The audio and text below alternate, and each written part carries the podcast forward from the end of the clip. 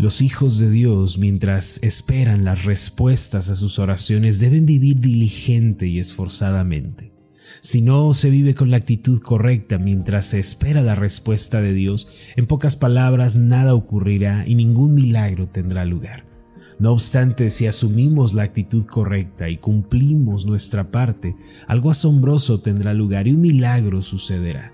Ahora, ¿qué cosas deben hacer los cristianos mientras esperan las respuestas de su Dios? Lo primero y más básico es tener una actitud de confianza y dependencia de Dios. Es fundamental que aquellos que esperan confíen y crean que Dios obrará. Lo segundo es mantener encendida la llama de la esperanza.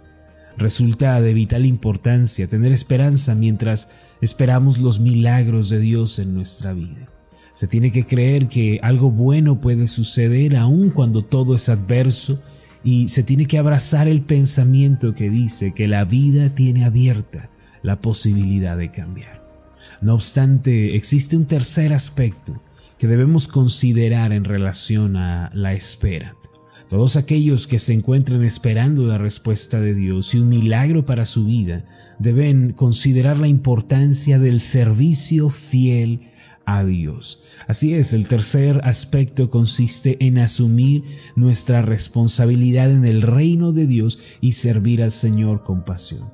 Ahora, ¿qué quiero decir con esto? Que todos estamos llamados a servir a Dios. Todos los que hemos creído en Cristo, así como fuimos llamados a la salvación, tenemos un llamado a servir a Dios. Y ambas cosas no están separadas y no hay exclusiones. Ahora quiero preguntarle, ¿Qué tan importante es en la vida cristiana el servicio que se ofrece tanto a Dios como a los hombres? ¿Qué tan importante es el servicio al reino de Dios y a los hombres?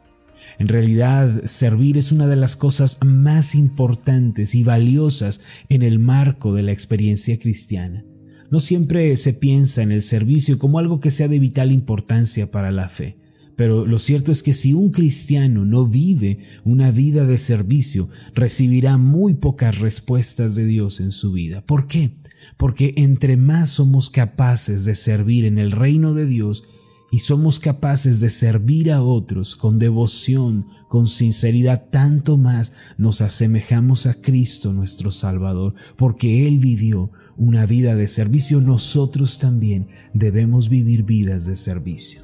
De acuerdo con la Biblia, el servicio no es un aspecto opcional en la vida cristiana, mis amados.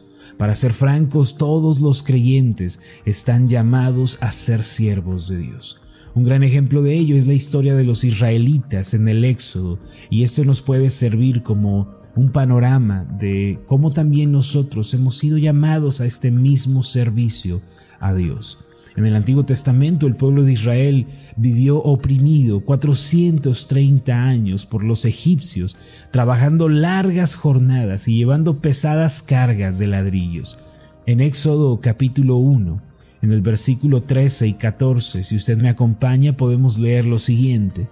Y los egipcios hicieron servir a los hijos de Israel con dureza y amargaron su vida con dura servidumbre en hacer barro y ladrillo y en toda labor del campo y en todo su servicio al cual los obligaron con rigor. Note usted que los israelitas eran siervos para este punto, pero eran siervos eh, oprimidos de los egipcios. Fue entonces que Dios, en un acto de gracia, llamó a Moisés para que fuera el gran libertador de Israel.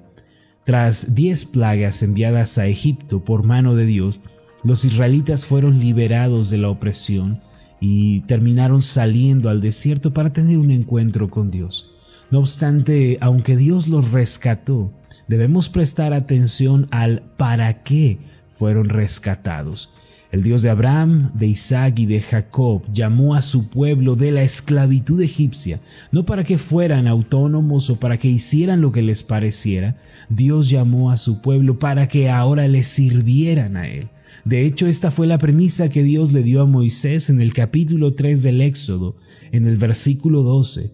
Y él respondió, Ve, porque yo estaré contigo. Estas son palabras de Dios a Moisés, y esto te será por señal de que yo te he enviado, cuando hayas sacado de Egipto al pueblo, serviréis a Dios sobre este monte.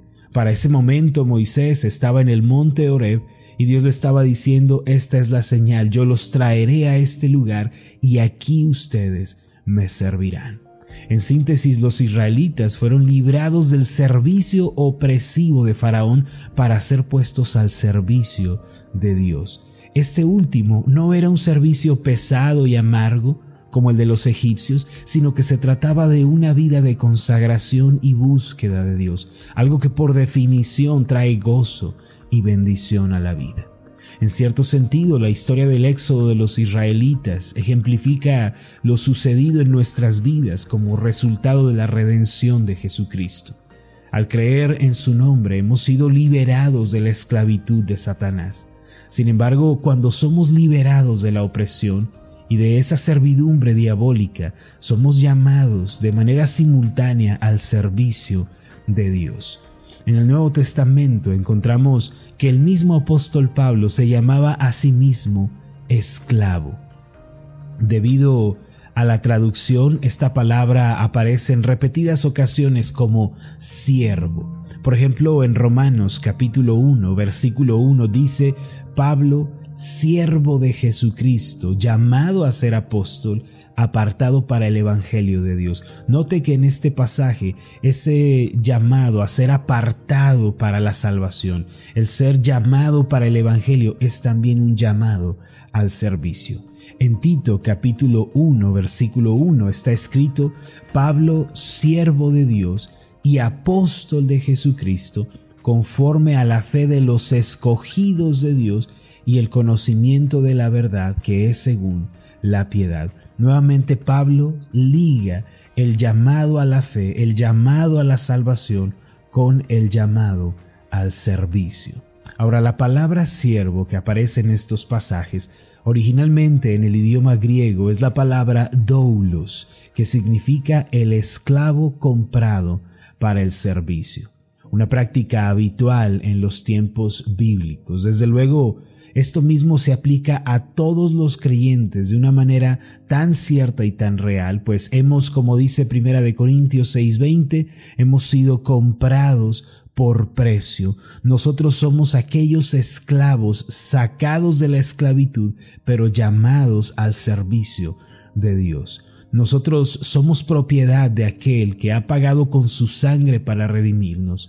Por ende, ahora tenemos un llamado a servirle con pasión y con devoción. Kagawa Toyohiko fue un huérfano que sufrió el maltrato de sus padres adoptivos. Hasta que conoció a una familia de misioneros, vivió sumido en un mundo sin amor. De estos misioneros, él aprendió que el amor y el servicio cristiano son la mayor fuerza que el ser humano puede conocer. Una noche de diciembre de 1909, Toyohiko se mudó a una choza pequeña en los barrios bajos de Japón. Su deseo, después de haber conocido a Cristo, era mostrar el amor de Dios entre los once mil habitantes descontentos que vivían en condiciones de pobreza y enfermedad. Después de fundar una iglesia de diez miembros, animó a cada creyente de la misma manera en la que él se animaba a sí mismo y les compartió su filosofía cristiana misma que él había extraído de la Biblia. Él les compartió lo siguiente, sirve a Dios y a los hombres, ayuda a que otros se reconcilien con Dios, piensa en el bien de los demás, de esta forma nunca estarás deprimido y tus oraciones recibirán respuesta. Toyohiko llamaba a la ciudad de Shinkawa mi pequeño reino de hombres a los que puedo servir. Junto con su iglesia hacían largas caminatas por las calles deterioradas de la ciudad, entregando folletos y orando por los necesitados, a la vez que entregaban a los pobres el poco alimento que lograban recolectar. Además, todos los días de la semana, exceptuando el domingo, que es el día del Señor, eh, Toyohiko ofrecía estudios bíblicos para la gente de la iglesia. A estas reuniones asistían todo tipo de personas de la ciudad. Muchos de los que venían a sus reuniones de estudio bíblico se quedaban después de la clase para pedirle consejos sobre sus problemas personales. De esta forma su iglesia creció hasta convertirse en una influencia positiva para la ciudad. Cerca de la edad de 40 años escribió una novela titulada Más allá de la muerte en algunos trozos de papel. Esta obra tuvo un gran éxito de ventas al punto de que se convirtió en un escritor famoso en poco tiempo. No obstante, Toyohiko se resolvió a usar sus ganancias para hacer mejoras en el barrio donde estaba su iglesia. Después de la Segunda Guerra Mundial volvió a su ciudad casi ciego un periodista lo encontró allí escribiendo y ayudando a los pobres de las chozas.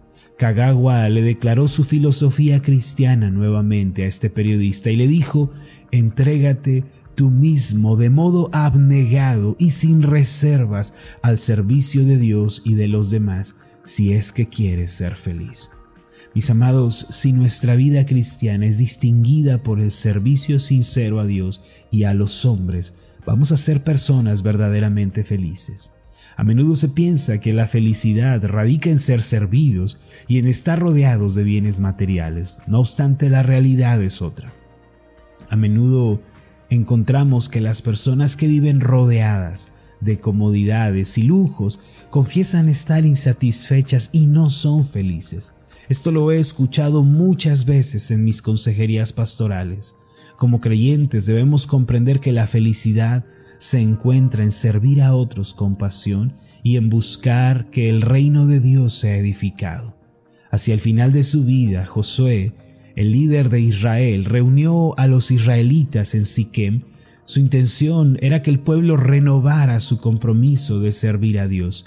En ese momento, Josué le dijo al pueblo en el capítulo 24 en el versículo 14 las siguientes palabras, Ahora pues, temed a Jehová y servidle con integridad y en verdad, y quitad de entre vosotros los dioses a los cuales sirvieron vuestros padres al otro lado del río y en Egipto, y servid a Jehová. En el versículo 15 Josué añadió lo siguiente, y si mal os parece servir a Jehová, Escogeos hoy a quien sirváis, si a los dioses a quienes sirvieron vuestros padres cuando estuvieron al otro lado del río, o a los dioses de los arameos en cuya tierra habitáis, pero yo y mi casa serviremos a Jehová. Pero yo y mi familia ya hemos tomado una decisión, vamos a servir a Dios. Esta, mis amados, es una gran lección sobre el servicio que debemos aprender. Ahora que hemos creído en Cristo, debemos comprender que el servicio es parte fundamental en la vida cristiana. Hemos sido llamados a servir tanto dentro como fuera de la iglesia. Dentro de ella debemos capacitarnos y aprender a compartir el Evangelio, siempre pensando en ayudar a que otros se reconcilien con Dios. Hoy en día son muchas las personas que no consideran el pertenecer a una iglesia. Muchos piensan que basta con eh, ser un cristiano, viviendo en casa, escuchando predicaciones, viviendo mi vida cristiana de forma solitaria. Pero lo cierto es que el creyente, para que pueda crecer debidamente, para que pueda ser fuerte en la vida espiritual, necesita comunión con otros creyentes. Yo le pregunto, ¿pertenece usted ya a una iglesia? ¿Está rodeado de otros creyentes que comparten la fe de Cristo, que se estimulan unos a otros en el amor y en las buenas obras? ¿Pertenece usted a un grupo de creyentes con los cuales puede llorar? y puede reír, con los cuales puede gozar y puede vivir tribulaciones. Recuerden, los cristianos necesitan estar rodeados de otros creyentes. Dentro de la iglesia es donde aprendemos, nos capacitamos para llevar el Evangelio, para ayudar a los hombres a reconciliarse con Dios. Pero fuera de la iglesia debemos ser ejemplos de piedad y de amor cristiano. Debemos hacer el bien a todos los hombres. En realidad, el ser humano tiene una inclinación natural a servir. Pero ¿a quién va a servir usted? ¿A quién estamos sirviendo? El mismo Señor Jesús dijo en Mateo capítulo 6 versículo 24, ninguno puede servir a dos señores, porque o aborrecerá al uno y amará al otro, o estimará al uno y menospreciará al otro. Cada persona debe adoptar su propia postura en la vida. Puedes servir al Dios vivo y a Cristo, o puedes servir a Satanás y a los intereses de este mundo. El compromiso y lema de todo cristiano debiera ser, por mi parte, mi casa y yo serviremos al Señor con devoción y sinceridad. Permítame hacer una oración por usted. Amado Padre Celestial, te damos las gracias porque nos rescataste por medio de Cristo para que fuéramos tu pueblo amado. Pero cuando nos llamaste a creer en el Evangelio, también nos estabas llamando a ser tus siervos en esta tierra. Padre, ayúdanos a encontrar nuestro lugar en el servicio. Ayúdanos a encontrar el lugar en el que tenemos que servir y en donde tenemos que obedecerte, Señor. Permítenos formar parte de una iglesia Permítenos crecer rodeados de otros creyentes en la fe, que podamos ser parte de un cuerpo que se edifica, que crece y que se desarrolla. Gracias te damos, Señor, por el llamado a servir. En el nombre de Jesús. Amén y amén.